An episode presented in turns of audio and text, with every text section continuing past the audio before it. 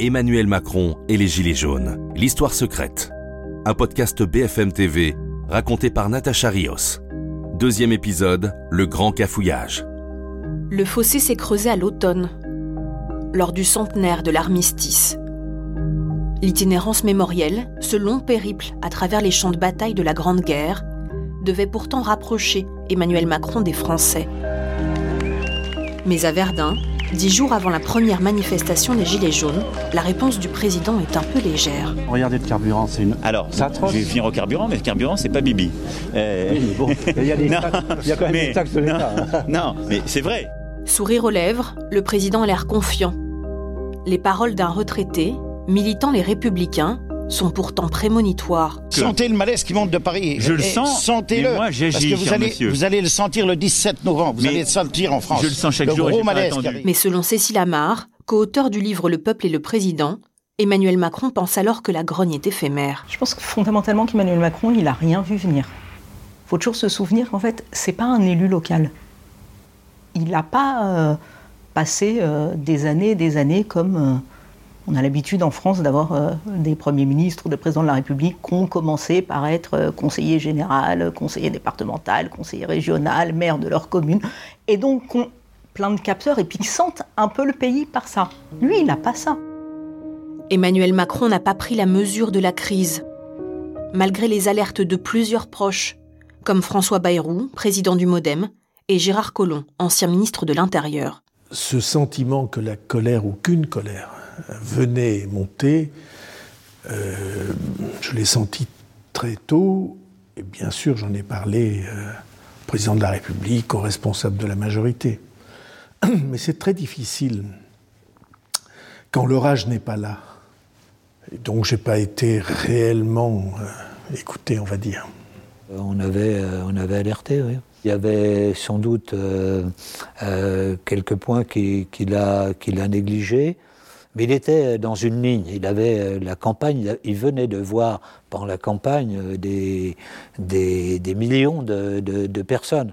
Et donc il avait le sentiment qu'il fallait partir euh, sur euh, sa ligne stratégique, et il était euh, très dans la ligne stratégique, sans voir qu'à un moment donné, effectivement, il fallait peut-être euh, doser les- les mesures. La réponse au mouvement va être inadaptée.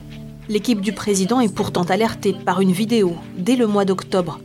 Jacqueline Moreau, une parfaite inconnue, fait le buzz sur Internet. J'ai deux petits mots à dire à Monsieur Macron et son gouvernement. Quand est-ce que ça va se terminer, la traque aux conducteurs que vous avez mis en place depuis que vous êtes là? Benjamin Griveaux, alors porte-parole du gouvernement, n'y échappe pas. On voit vite monter les scores sur, euh, sur les réseaux sociaux en termes de vues. hein. C'est-à-dire quand euh, quelqu'un fait une vidéo et que là en 24 heures ça fait 100 000, vous comprenez très vite que euh, c'est viral, bien sûr. Mais le chef de l'État va attendre deux semaines avant de s'en préoccuper. C'est ce qu'explique Cécile Amar, journaliste. Il interpelle ses collaborateurs en disant Mais qu'est-ce que c'est que ce truc? Elle fait 5 millions de vues, il faut répondre.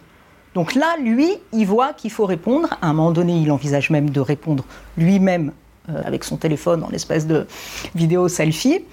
Autour de lui, euh, les gens lui disent Non, mais c'est rien. Non seulement il ne faut pas faire ça, vous êtes président de la République, mais autour de lui, il n'y a que des gens qui disent Ah, c'est rien du tout, cette vidéo, euh, c'est rien, il ne faut pas répondre. Autour de lui, à l'Élysée, Ismaël Emelien, Stéphane Séjourné, Sylvain Faure, Sibeth Ndiaye, ceux qui l'ont accompagné pendant la campagne et tout le long de sa première année au palais. Michael Darmon, auteur de La politique est un métier, décrit leur état d'esprit. Euh, Ils sont très contents d'eux-mêmes. On a tout fait, certains disent même euh, en boutade, euh, des gens haut placés, mais qu'est-ce qu'on va faire maintenant? On a fait tout le programme en un an, qu'est-ce qui va nous rester à faire? Bon. Euh, Il y a ce sentiment de dire on a réformé, on a changé, on a donné une nouvelle impulsion, on a régénéré l'image du président dans le monde, on a vraiment fait la révolution euh, euh, d'Emmanuel Macron. Stéphane Séjourné, ancien conseiller politique d'Emmanuel Macron. Personne ne voit venir un mouvement social euh, d'importance. Il n'y a pas trop d'inquiétude au début. Euh, alors évidemment, il y a une grogne, il faut pouvoir y répondre. Et puis, euh, on laisse passer en quelque, en quelque sorte les choses à ce moment-là.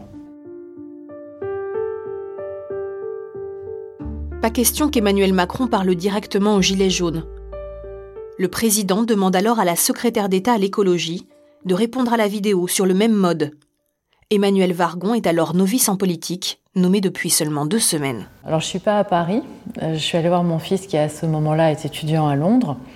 Et donc je suis dans sa chambre d'étudiant à Londres avec mon smartphone, euh, ressemblant à rien pour être honnête. Et du coup j'ai fait euh, deux prises euh, dans ces conditions-là qui n'étaient pas complètement idéales. La première chose que je voudrais dire, c'est qu'il n'y a aucun complot du gouvernement contre la voiture. Nous savons. Et du coup c'est ce que, enfin, c'est ce à quoi ça ressemble, c'est-à-dire un truc assez spontané, pas du tout préparé. J'ai pas d'équipe autour.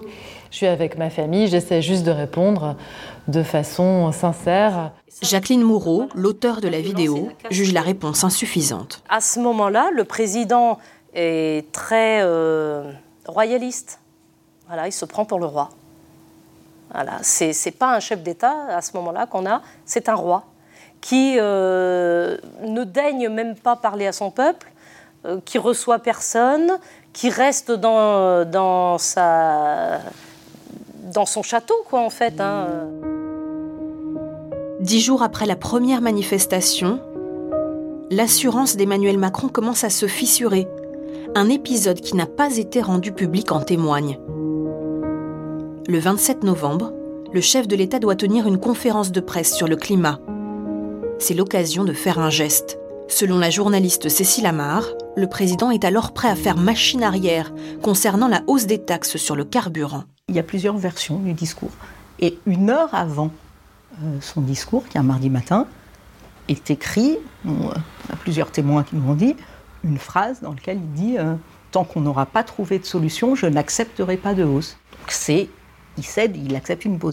François Bayrou le confirme. Emmanuel Macron est sur le point d'accepter ce que demandent les Gilets jaunes depuis le départ. L'intuition du président de la République, c'était précisément qu'il fallait agir sur la taxe tout de suite. Mais à la dernière minute, le chef de l'État supprime la phrase de son discours. J'éprouve de la compréhension pour euh, ses concitoyens, mais je ne céderai rien à ceux qui veulent la destruction et le désordre, car la République, c'est à la fois l'ordre public et la libre expression des opinions. Le ton est ferme. La porte n'est clairement pas ouverte. Pourquoi cette volte-face? Pour François Bayrou, le président s'est laissé convaincre par ceux qu'on appelle les technos. La logique du système de la politique euh, économique, euh, gouvernement, euh, conseiller, euh, technicien, euh, c'était qu'il fallait pas y toucher. Que qu'il fallait tenir bon, tenir bon comme on disait à l'époque.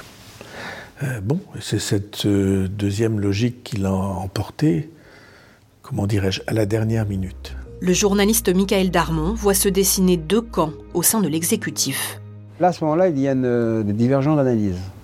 Il y a le fait que Emmanuel Macron comprend qu'il faut peut-être un peu, voilà, lever un peu la, le, lever le pied, envoyer quelques signaux pour essayer de faire baisser la tension. Euh, et il y a Edouard Philippe qui lui veut continuer sur la ligne et qui consiste à dire qu'il faut quand même rester dans la trajectoire euh, budgétaire. Si le chef de l'État a commencé par suivre son Premier ministre, il va bientôt comprendre que la crise est plus profonde. Il va réaliser la haine qu'il suscite lors d'un déplacement. À suivre, le troisième épisode, l'électrochoc. Emmanuel Macron et les Gilets jaunes, l'histoire secrète, un podcast BFM TV raconté par Natacha Rios. Une série en cinq épisodes à retrouver en intégralité sur toutes les plateformes de streaming.